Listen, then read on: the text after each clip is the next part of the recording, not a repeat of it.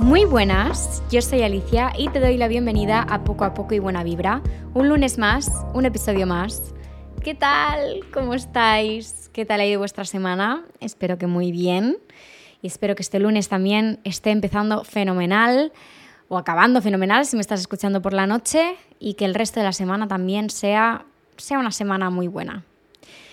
Aunque a veces no lo es, así que si no lo es, no te rayes demasiado, que ya sabes que todo viene y va, lo bueno y lo malo. Así que si no está yendo tan bien como te gustaría, no te preocupes. Tal vez te sirva de consuelo la desgracia ajena, que tampoco estoy teniendo la mejor semana del mundo. Me siento muy estresada, siento que no llego a las cosas como me gustaría, pero a ver si consigo ponerlo todo en su sitio y poco a poco volver a coger un ritmo que hace unos meses llevaba y que estaba súper orgullosa de él. Es como que ha sido un mes muy bueno a nivel personal, han pasado cosas fantásticas, pero he tenido mucho trabajo, he tenido viajes que como que me descuadraron un poco en los timings y lo he arrastrado, o sea, llevo arrastrando el viaje de Nueva York eh, todas estas semanas, es una pasada.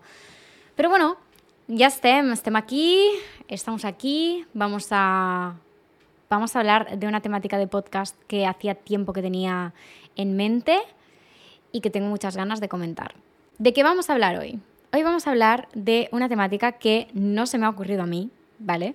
Es una temática que yo vi en un vídeo, en un Reels de Georgia Fusté, no sé si sabéis quién es, no sé si la seguís. Ella crea contenidos sobre coaching, sobre crecimiento personal y de vez en cuando publica cosas muy interesantes que me hacen pues darle vueltas y replantearme cosas que yo creo que es lo interesante de este tipo de contenido y este tipo de cuentas, ¿no? Que te cuestiones, que trabajes, que reflexiones. Y muchas veces publica cosas que me hacen reflexionar un montón. Entonces, un día publicó un Reels en el que hablaba sobre sus antídotos. Y el concepto antídoto como que me llegó muchísimo, porque pensé, qué buena forma de llamar a aquellas cosas, a aquellas acciones que nos hacen sentir mejor, que nos mejoran, que nos curan dentro de una situación mala, dentro de un estado en el que no nos gusta estar. Me pareció tan interesante que me lo guardé en una carpetita donde tengo todas las cosas que me inspiran para el podcast y ha llegado el día, ha llegado el día en el que vamos a hablar sobre mis antídotos. Y os voy a compartir cuáles son mis antídotos favoritos para sentirme mejor en depende de qué tipo de situaciones. Antes de nada, quiero acabar de definir bien a lo que me refiero con antídoto. Un antídoto es bueno, vamos a buscar la definición de antídoto en Google. Voy a hacer de Emma Chamberlain, que ya lo hace muchísimo. Y mm, y vamos a ver qué pone. Pone sustancia o medicamento que sirve para neutralizar o contrarrestar los efectos de un veneno o de un agente tóxico. Y también pone medicamento que cura una enfermedad o protege contra ella. Esto es básicamente sobre lo que vamos a hablar hoy. Pero en lugar de ser algo químico, algo que tú te puedes tomar y de repente mm, te encuentras bien, porque ojalá existiera eso, ojalá existiera una pastillita que te la tomas cuando estás rayada y de repente eres mm, la persona más feliz del universo. Ojalá. Pero no, eso no existe. Así que lo que podemos hacer es ser chicas listas, ser chicas muy smart, que nos conocemos a nosotras mismas y que sabemos qué es lo que necesitamos cuando las cosas no están yendo como nos gustaría que estuvieran yendo. Entonces, un antídoto es aquella cosa, aquella acción que cuando la haces automáticamente como que te empiezas a sentir un poquito mejor. Que no te estoy diciendo que te lo cure al 100% de repente, pero sí que mejora un poco la situación. Además, la gracia de los antídotos en el sentido en el que estamos hablando hoy es que son súper personales, es algo súper personal y a cada persona le puede funcionar bien una cosa diferente. Es decir, mis antídotos tal vez no son vuestros antídotos, pero hay ciertas cosas que yo creo que sí que son más genéricas y que sí que pueden ayudar a bastante gente, si no a todo el mundo, a bastantes personas. Porque, por ejemplo, para mí un antídoto es mm, darme mimitos con Elvis por las mañanas o por la noche cuando, pues, por ejemplo, no quiero salir de la cama porque no me estoy encontrando bien ese día, no me he despertado con la mente clara o me esperan hacer cosas que no quiero hacer, cosas que no quiero enfrentarme a ellas. Pues a mí acurrucarme con Elvis en la cama para mí es un antídoto porque para mí me anima, me llena de energía y me cura. Pero yo no puedo ponerme a deciros esas cosas porque es súper personal. Pero hay ciertas cosas que sí que creo que podemos comentar y que os pueden ayudar a vosotras. Entonces, a raíz de ver este vídeo en el perfil de Georgia Fusté, fue cuando yo empecé a cuestionarme cuáles eran mis antídotos.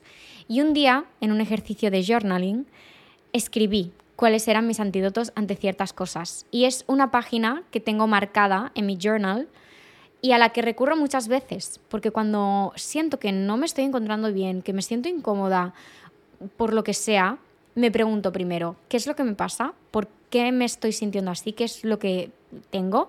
Y entonces identifico qué es lo que está pasando. Si es que pues tengo mucho estrés, si es que me estoy sintiendo triste, si es que me estoy sintiendo sola, si es que tengo muchísima ansiedad o es que estoy procrastinando mucho, qué es lo que me está haciendo sentir mal. Y a partir de ahí voy a mi journal y recuerdo aquellos antídotos que a mí me hacen sentir bastante mejor en esa situación en la que estoy. Así que bienvenida, encantada de conocerte a ti misma. En este episodio vas a conocerte todavía más.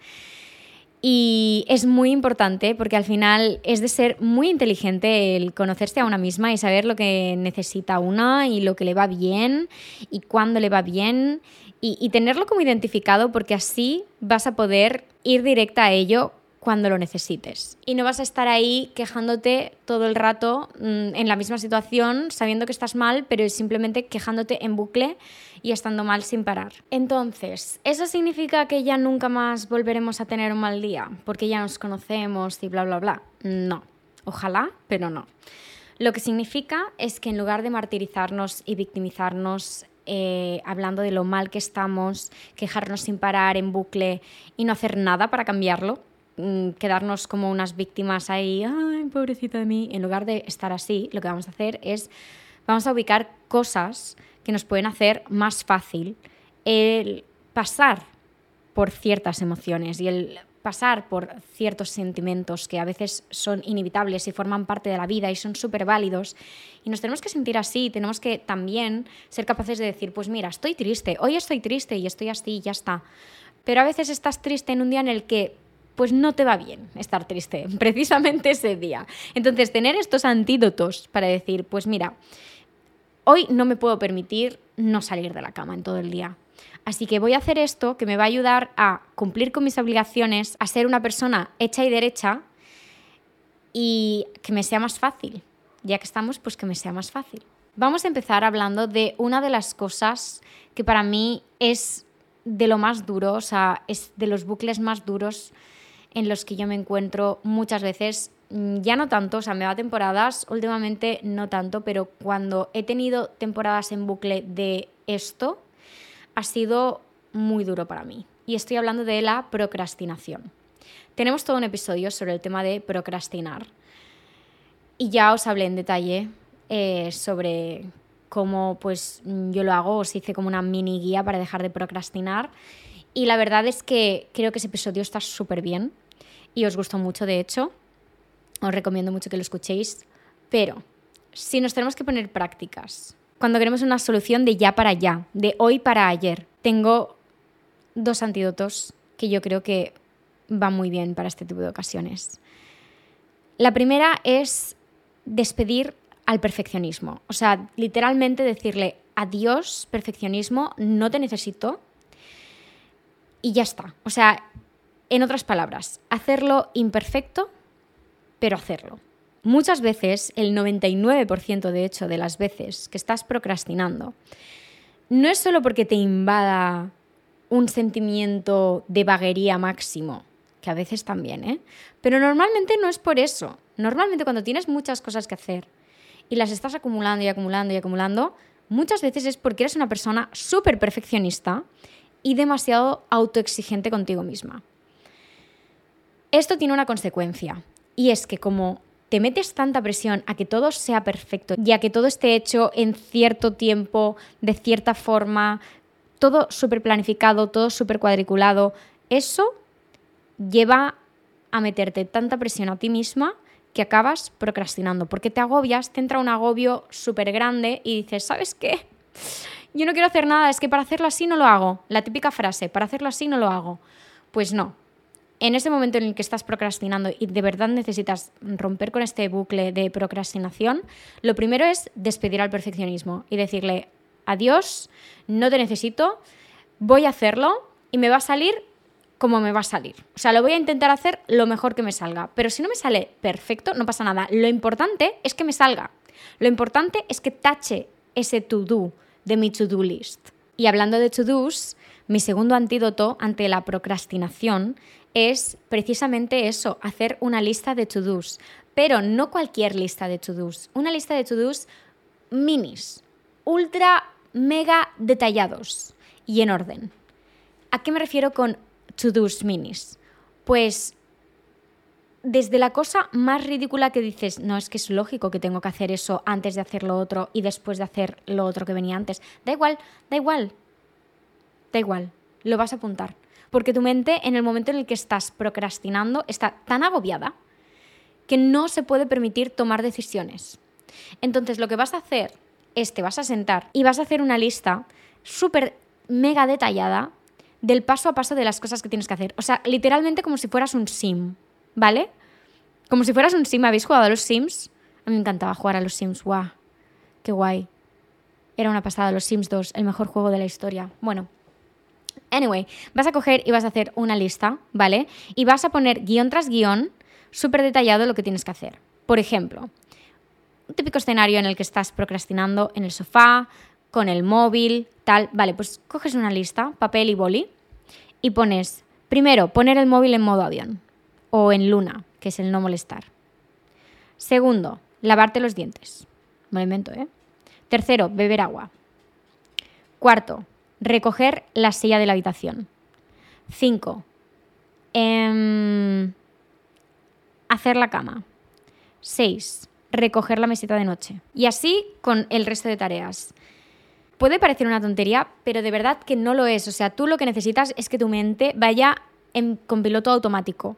Que no tengas que pensar, porque estás tan cansada, estás tan agobiada de todas las cosas que tienes que hacer, que si te pones a pensar en cosas grandes se te hace un mundo. Si en esa lista, en lugar de haber apuntado todas esas cosas, hubieras apuntado recoger la habitación, pensarías, uff, qué pereza. Qué pereza porque no sé ni por dónde empezar. Pues mira, en el otro tipo de lista, esa lista detallada, sabes perfectamente por dónde empezar y por dónde acabar. Vas a empezar con el móvil, vas a seguir lavándote los dientes, bebiendo agua, tal, tal, tal, tal. Parecerá una tontería, pero os prometo que no lo es. Sigamos con el siguiente escenario de momento negativo en el que no nos gusta estar y del que queremos encontrar cura, que es el estrés. Ay, estrés. Últimamente yo peco mucho de esto y os voy a decir cuáles son las dos cosas que me están yendo muy bien para estar un poquito mejor en situaciones de mucho estrés. Primero, organizarme, estar organizada. Cuando tengo demasiadas cosas y mi mente va a 4.000 por hora, me va muy bien para verlo todo más claro y para entender qué es lo que tengo que hacer, cuándo lo tengo que hacer, cómo lo tengo que hacer y entender que no que todo está bien, que todo está en su sitio y que las cosas pueden salir bien si simplemente sigo como el orden de las cosas. Entonces, para verlo todo con más perspectiva es muy importante organizarte. Puedes hacerlo en tu agenda física, de papel, puedes coger tu calendario del teléfono y actualizarlo, lo que sea, pero organízate y visualiza qué es lo que tienes que hacer, que te quede claro cuáles son tus next steps. Es decir, Mañana tengo esto por la mañana y esto por la tarde. Al día siguiente tengo tal. Vale, pero ponlo súper detallado. Si por la mañana tengo que trabajar, luego tengo que hacer no sé qué al mediodía, luego por la tarde tendré que salir, luego quiero ir un ratito al gym, luego no sé qué. Tal vez son muchas cosas, pero cuando lo tienes todo bien organizado y bien apuntadito, se ve de otra forma. Muchas veces ese estrés viene porque le estás dando demasiada responsabilidad a tu cerebro y el cerebro se cansa porque está como, mmm, no puedo más, o sea, tienes muchísimas cosas, estoy agobiado, no sé por dónde empezar, no sé... Pues calma, calma, lo vamos a poner todo en mm, la agenda o en el calendario, lo vamos a visualizar y ya verás como el estrés va a deshacerse un poquito. O sea, yo me lo imagino el estrés como un garabato, como un nudo mal hecho de cables, por ejemplo. Mm, lo típico que sacabas los auriculares cuando iban con cables, que ahora ya todo va eh, sin cable, pero cuando todo iba con cable y te encontrabas los auriculares súper liosos, pues eso es el estrés para mí. Y organizarte es poco a poco ir poniendo las cosas en su sitio para ver que el cable es el mismo, pero puede estar liso o liado. Entonces, organizarte ayuda a alisar ese cable, a ponerlo en su sitio, a desenredarlo. Y la otra cosa que me ayuda mucho es leer. ¿Por qué? Porque es una forma de meditación activa, es una forma de frenar un poco los pensamientos en bucle y desordenados que tengo en mi mente cuando estoy estresada. Porque para mí el estrés se siente así. Se siente que tengo muchas cosas en la cabeza, que estoy agobiada, que no puedo pensar ni siquiera claramente, porque pienso, o sea, los pensamientos se pisan los unos a los otros. Entonces, concentrarte en una cosa en concreto va muy bien para bajar el ritmo de tus pensamientos y al menos durante unos minutos centrarte en otra cosa, en otra historia. En este caso te recomiendo muchísimo que la lectura que tengas para este tipo de ocasiones sea una novela, no sea un libro de autoayuda. ¿Por qué? Porque si lees autoayuda o si lees libros sobre productividad, sobre reflexionar, sobre tal, en un momento de estrés estás pensando y sobrepensando demasiado en tu vida y estás demasiado metida en mm, lo que tienes que hacer luego y lo que no sé qué y lo que no te está dando tiempo de hacer y lo que no sé cuántos. Necesitas por unos minutos desconectar completamente de tu vida y eso lo vas a conseguir viviendo otra historia. Y no hay mejor forma de vivir otra historia que leer.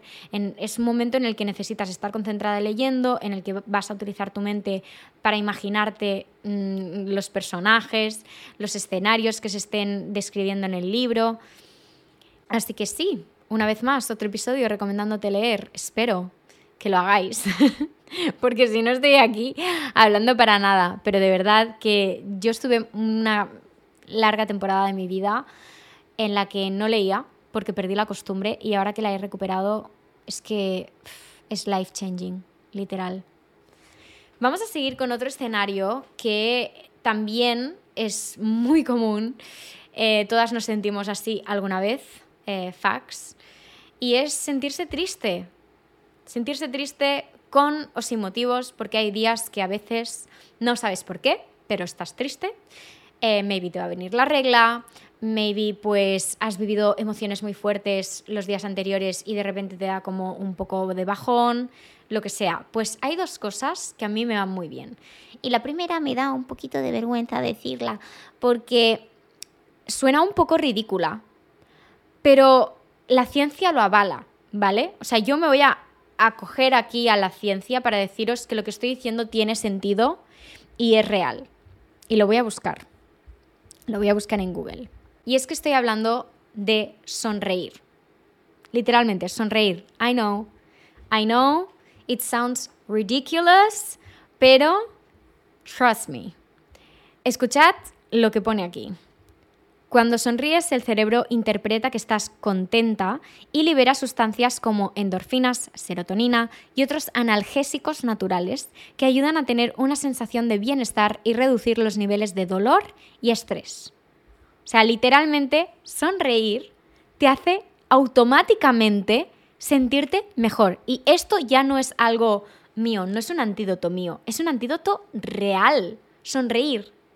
Sonreír, enseñar los dientes, Ahora mismo estoy sonriendo, evidentemente. Me puedes imaginar sonriendo ante el micrófono sola hablando. Eh, sí, sí, esta soy yo. Pero, pero que sí, suena así de ridículo, suena muy Mr. Wonderful de sonríe y tendrás un día mejor. Pero es que es verdad, es verdad. O sea, a veces me pasa que cuando me estoy agobiando muchísimo, cuando estoy en un momento en el que digo, eh, mm, o sea, me siento fatal con mi vida, eh, no me apetece nada, Em, todo mal, todo mal. A veces cuando me acuerdo de esto, que me lo dijo mi coach, me fuerza a sonreír. Y me fuerza a sonreír. Y a veces si te sientes muy ridícula sonriendo for no reason, en plan sonriéndole a la nada, haz algo que sepas que te va a hacer sonreír. Por ejemplo, yo tengo a Elvis y estar con Elvis pues me hace muy muy feliz. Pues tal vez iría a Elvis y le sonreiría a él. Y le saludaría y le daría mimitos mientras le sonrío. Y ahí estoy como entrenando mi sonrisa. y mm, segregando todas estas cosas que nos han dicho aquí, endorfinas, serotoninas y otros analgésicos naturales. Así que sonríe, smile. mira, suena ridículo, pero os puedo asegurar que no ha sido mi mejor verano. Lo he pasado muy mal, he tenido momentos muy duros. Y forzarme a sonreír, forzarme a reír, forzarme a estar bien dentro del estar mal. Es decir, no, no sonreía con la intención de que de repente automáticamente sonreír significaría que ya estaría bien, sino que hay que saber estar bien en el estar mal. Que a veces estás mal y, y simplemente dices, bueno, no, no estoy bien, estoy mal, pero voy a estar lo mejor posible dentro de esta situación. Pues sonreír ayuda con eso. Y sonreír lo sabe hacer todo el mundo. El segundo antídoto para cuando estoy triste es ponerme mi comfort serie, que en este caso es Friends. Estoy adquiriendo otra comfort serie que es Las chicas Gilmore, me está gustando muchísimo y es comfort serie total, o sea, 100%, pero es que Friends es que es genial, es que es inigualable, em, te hace reír, conectas mucho con los personajes, te hace sentir cosas tan, tan guays, te hace compañía, es una pasada. Y si no es Friends, pues, y eres más de películas o lo que sea, pues tal vez una rom-com, una comedia romántica de, de, los 2000 o de los 90. Este tipo de, de contenido, este tipo de mm, películas y series que son como sencillas, que te hacen evadirte de tus problemas principales, van súper bien, la verdad. Y sigamos con otro escenario, la soledad, el sentirse sola. Por supuesto, no estamos hablando del momento de querer estar sola, y sino el momento en el que estás sola o que te sientes sola y no quieres que sea así, que echas en falta la compañía. Pues bien, tengo dos propuestas. El primero es escuchar podcast. De hecho, yo empecé a escuchar podcast porque pasaba muchísimas, muchísimas horas sola en mi anterior piso, que encima era un piso muy oscuro. Yo lo pasé muy mal en ese piso y, y cuando necesitaba sentirme acompañada no tenía Elvis, o sea, era otro momento de mi vida en el que literalmente me sentía súper sola. Los podcasts me hacían mucha compañía. Esto es como cuando ves a las abuelas planchar con la tele puesta, que a veces no le están haciendo ni caso a la tele, pero la tienen como de fondo. Pues es un poco así. El podcast cumple esa función de llenar el vacío, llenar el espacio, llenar la soledad. Y escuchar podcast de charlas, lo digo de charlas porque hay, hay podcasts que tal vez tratan sobre psicología, sobre tal, pero yo creo que en ese momento lo que necesitas es una charla entre amigas. Es un podcast de una entrevista, o es un podcast de, pues por ejemplo, Poco a Poco y Buena Vibra, o Hot Girl Talks, o Viene y Va de Dani, este tipo de, de podcast que son más pues una chica hablando al micrófono mm, sin producción mm, exagerada ni nada, es así de sencillo. Este tipo de podcast para mí son, son magia. Y, y no es por echarme flores, ¿eh? pero me refiero que, que jope, que, que está guay. Yo creo que, que es una alternativa que está al alcance de todo el mundo y que de verdad te, da compañía. Y otra cosa que también me va muy bien para cuando me siento sola es salir a la calle.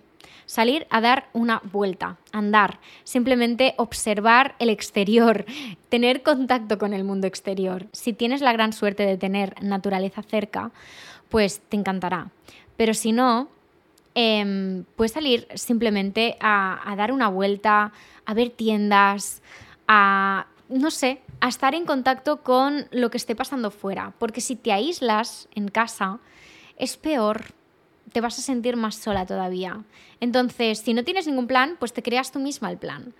Y el plan va a ser salir, salir de casa, dar una vuelta, pasear, fijarte en qué está haciendo esa familia que pasa por ahí, imaginarte de qué estarán hablando las amigas que van cotillando, que van andando por allá y estas cosas. Sigamos, vamos a ver otro escenario en el que yo, vamos, mm, estoy más que experimentada, que es cuando siento ansiedad.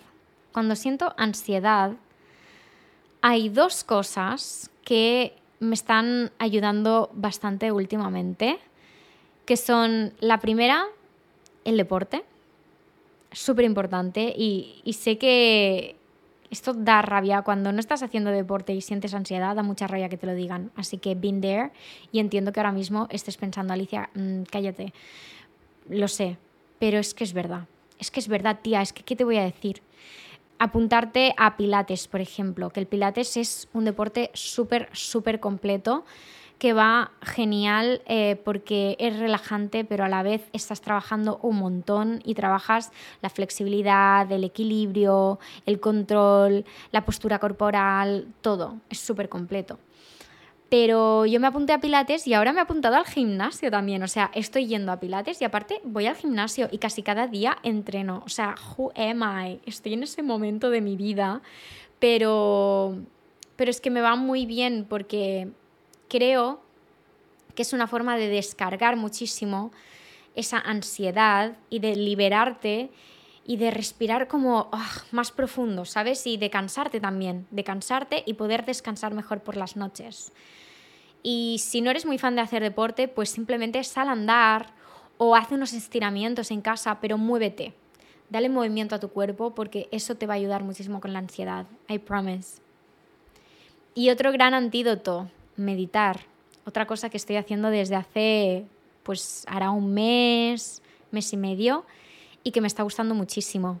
Me cuesta mucho la clásica meditación de sentarme, no pensar en nada, que no pensar en nada es imposible, ya os lo adelanto. Esto me lo dijo una psicóloga una vez, no puedes pensar en blanco, siempre tenemos algo en mente porque la mente funciona así, ¿no?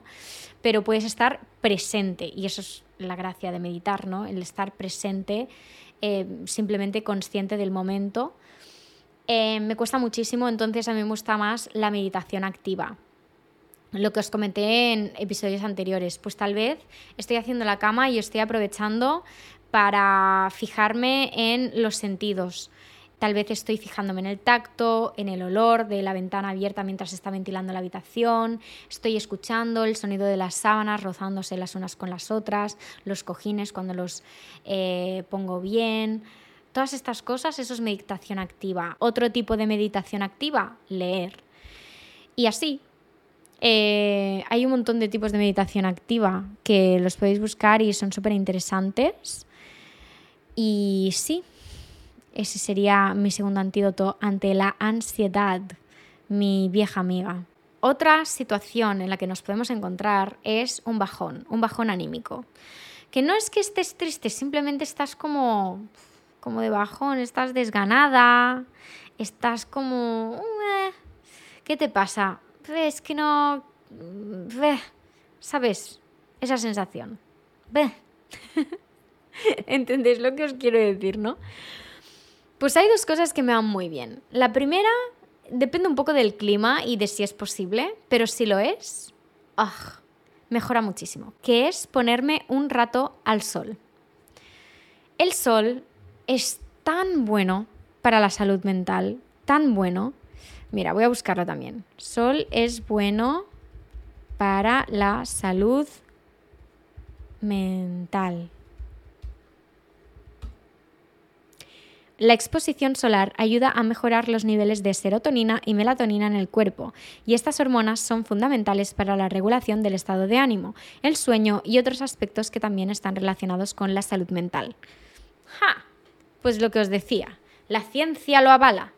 Así que ponte un ratito al sol. Si estás desanimada, coges y te pones un ratito al sol. Y si ese día no hace sol, o es que es de noche, ponte un rato al aire libre, es decir, saca la cara por la ventana si hace falta, pero ventílate, refrescate, respira el aire fuera y respira hondo y siéntelo y cierra los ojos y siente la brisa. Estar un poco en contacto con el exterior yo creo que ayuda mucho cuando, cuando tienes un bajón anímico, pero especialmente el sol. O sea, a poder ser, intenta hacer un poco el lagarto durante un rato y ponerte al sol con protección solar, always, pero, pero sí. Y por otro lado, otro antídoto que me encanta para cuando estoy de bajón es escuchar podcasts motivacionales, escuchar esos podcasts que te hacen sentir mejor o podcasts de psicología, podcasts que te ayudan a entender por qué te estás sintiendo así, qué puedes hacer para encontrarte un poquito mejor. Yo creo que van súper bien. Y si no es podcast, música. Música movida, música que te ponga feliz. Está comprobado también que la música, no lo voy a buscar porque ya estoy siendo muy pesada buscándolo todo, pero yo leo y yo me informo y sé que la música también está comprobado de que te anima. O sea, literalmente hay música que se te mete dentro del cuerpo y es que te pones más feliz. Entonces, si no es escuchar un podcast motivacional, puedes escuchar música y te recomiendo muchísimo, que es una cosa que yo tengo hecha, que es em, crearte una playlist en un momento en el que estés de buen mood, crearte una playlist de canciones que te ponen como en un buen mood, ¿sabes? Un día que estés bien, decir, vale, voy a crear esa playlist buen rollera, con música mm, que me hace sentir bien, que me da como buen rollo, que se me mete dentro del cuerpo y de alguna forma me hace sentir mejor ese día que estés bien, crea esa playlist y recurre a ella siempre que lo necesites en días que estés de bajona. Y por último, tenemos otra situación que es cuando estás agobiada, sobrepasada, que sientes que no llegas a nada, que no puedes más, sabes que estás como al límite, pues tengo dos antídotos para estas situaciones. La primera, desconectar el móvil. Ya estaba tardando, pero desconecta el móvil. Dos palabras, no molestar. La lunita. Pon la lunita del móvil en el iPhone, si es que tienes iPhone, y si no, debe haber otras modalidades en otros teléfonos. O sea, de esa forma vas a conseguir estar más tranquila, vas a conseguir bajar un poco las revoluciones, que ese es como nuestro objetivo, y centrarte en cosas más positivas mm, que no sean compararte con las redes sociales, que no sean estar todo el rato mirando una pantalla agobiada, no, o sea, aparta el móvil. Y por otro lado, recoger y limpiar. I know, I know. Hacer de cenicienta de vez en cuando está bien, chica. ¿Qué te voy a decir? Cuando estás agobiada y sobrepasada, ponerte a recoger las cosas, ponerlo todo en su sitio, es da mucho placer mental. Recuerda aquella última vez que te pusiste a recoger un cajón desordenado. A que cuando acabaste pensaste, oh, qué placer, qué, qué paz. Pues esa paz es la que estás buscando cuando estás agobiada y estás sobrepasada. Así que mm, no hace falta que pongas de repente toda tu casa perfecta, pero sí que ese rincón, elige un rincón, elige un cajón, elige lo que sea y ponte, ponte a recogerlo. Mm, tranquila, te pones una musiquita, te pones un podcast y te pones a hacerlo. O limpiar, te pones a limpiar. Créeme que ayuda. Ayuda mucho. Al menos a mí me ayuda. Y hasta aquí. Ya hemos comentado todos mis antídotos ante situaciones que pues no nos gustan mucho, la verdad. Igualmente, quiero recordarte que la mejor cura de todas, aunque no sea un antídoto rápido, que lo hagas y, y ya se te pase todo, pero es algo infalible, es el tiempo. El tiempo lo cura todo. A veces simplemente necesitas dejar pasar el tiempo y centrarte en otras cosas.